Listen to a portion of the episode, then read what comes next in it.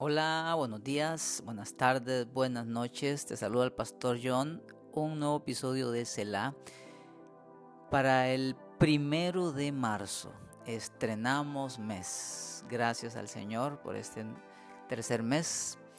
Y este episodio, para el primero de marzo, corresponde la lectura de Marcos, capítulo 7, del versículo 1 al 13. Marcos capítulo 7 del versículo 1 al 13 y el Salmo 60. Salmo 60. Así que eh, prepare ahí su Biblia. Y si utilizas este tiempito para hacer el devocional, pues prepare su cuaderno.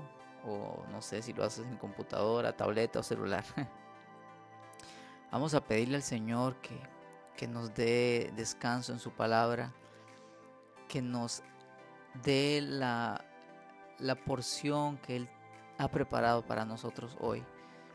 Yo creo firmemente que cada vez que abrimos la Biblia, el Señor tiene algo para decirnos, porque su palabra es viva y eficaz. Y el Espíritu Santo está ahí como maestro para enseñarnos la palabra, la Biblia.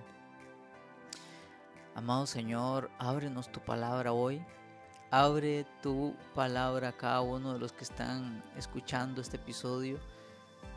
Que cuando ellos lean, no solo que escuchen lo que yo leo, sino que cuando lean, Señor, la porción de hoy, Señor, puedan sentir que tú les estás, les estás hablando.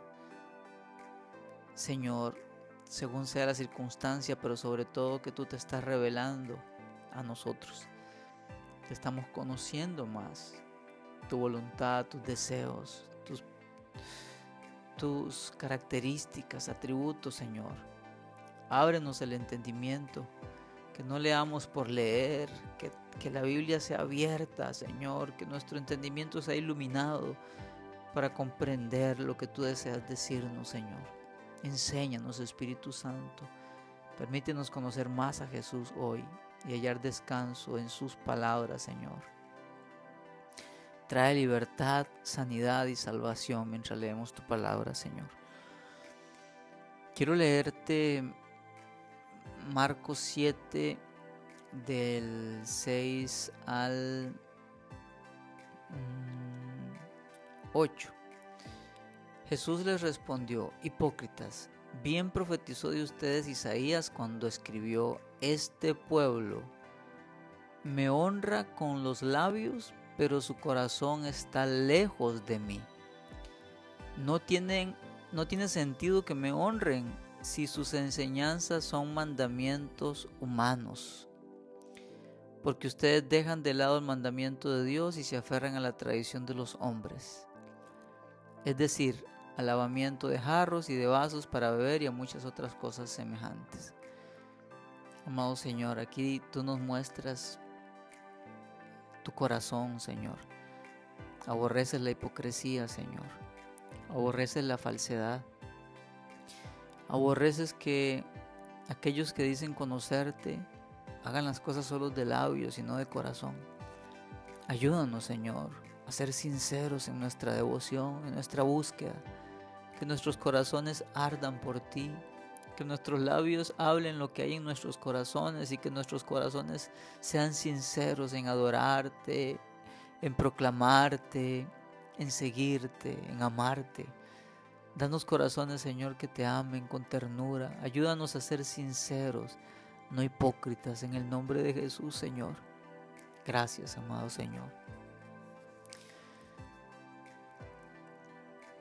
Yo leo una porción, pero sí te pido que leas toda la, eh, lo que está asignado para hoy. ¿sí? Leo un poquito como para animarte, como para darte ese empujoncito. pero trata de leer toda la porción para hoy. ¿sí? Igual con el Salmo. El Salmo leo unos versículos, pero eh, trata de leerlo todo. ¿Ok? Eh, de esa manera vas a cubrir el Nuevo Testamento y, el, y los Salmos a lo largo de este año. Creo que es un muy buen propósito. Mientras conoces más al Señor y encuentras descanso para tu alma. Salmo 60. Según nos dicen los, que, los comentaristas, el trasfondo de este salmo se encuentra en segundo de Samuel capítulo 8 y primero de Crónicas capítulo 18. Puedes sacar el tiempito y leer para que puedas ver el contexto. Según se entiende acá, eh, David estaba peleando eh, una guerra en un lugar y llegaron enemigos por otro lugar y, y vencieron a esa otra área, derrotaron a esa otra zona. David se da cuenta y, y él, él, él, se, perdón, él se duele de ver cómo mientras ellos estaban peleando, estos otros se aprovecharon y, trajeron gran, gran ruina a, esta zona, ¿verdad? Entonces él en medio de su dolor, él comienza a clamarle a Dios. Empieza a pedirle al Señor que lo ayude. Y quiero leerte el versículo 11 y el 12 que dice, bríndanos tu apoyo contra el enemigo, pues vana resulta la ayuda de los hombres. Por ti Dios nuestro, haremos proezas. Tú harás morder el polvo a nuestros enemigos. Entonces David clama al Señor, le muestra como siempre se ve en él, que primero le lleva hasta su, hasta su presencia, hasta la corte celestial, le lleva al asunto, lo que está sucediendo, le derrama su corazón y después termina eh, clamando a Dios, alabando a Dios y esperando en Dios. Esto lo vemos mucho en, David y como siempre nos enseña, ¿verdad? vemos aquí, estamos hablando que es un hombre guerrero, un hombre de batalla, un hombre que siempre vencía, prácticamente era un hombre muy, muy aguerrido, muy valiente, eh, pero qué impresionante es ver a un hombre que aún haciendo aquello que sabe muy bien hacer, Nadie le podía enseñar a David cómo pelear, cómo hacer guerra, estrategias. David era muy bueno en eso. Pero lo vemos aquí clamando a Dios como si como si él no supiera. Bríndanos tu apoyo contra el enemigo. Vana resulta la ayuda de los hombres. Él tenía un ejército, muy bueno por cierto. Pero vea lo que dice, versículo 12, por ti Dios nuestro haremos proezas. Él sabía que la victoria dependía del Señor. Él se angustia, él de hecho comienza el salmo diciendo, tú nos has desechado en tu enojo, o sea, así se sentía él. ¿Por qué? Porque ve que el enemigo llegó por otro lado y, venció, venció eh, y derrotó a, esos otras, a esa otra zona donde él no estaba peleando y entonces él se angustia. Y siempre vemos eso, ¿verdad? Y es válido, es válido derramarle al Señor lo que hay en nuestro corazón, lo que pensamos. Muchas veces, aunque sea errado, pero es válido ponerlo a los pies del Señor. Pero luego Él comienza a, exaltar a Dios, a reconocer que, Dios es todopoderoso, que si Él les ayuda van a ser victoriosos.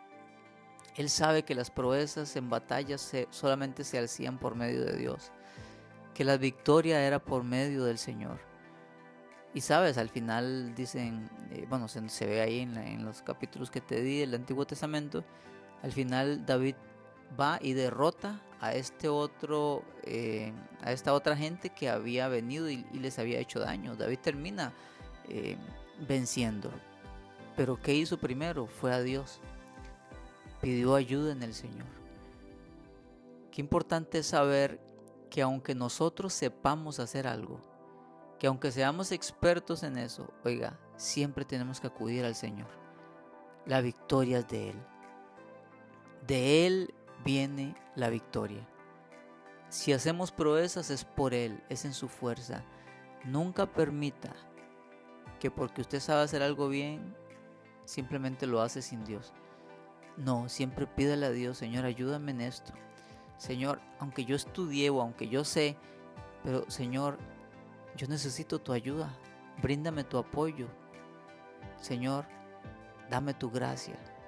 Y en medio de las circunstancias, aunque parezcan que son derrota, aunque parezca que todo va mal, siempre refúgiate en Dios. Refúgiate en Dios. Que el Señor te bendiga y nos escuchamos en nuestro próximo episodio. Chao.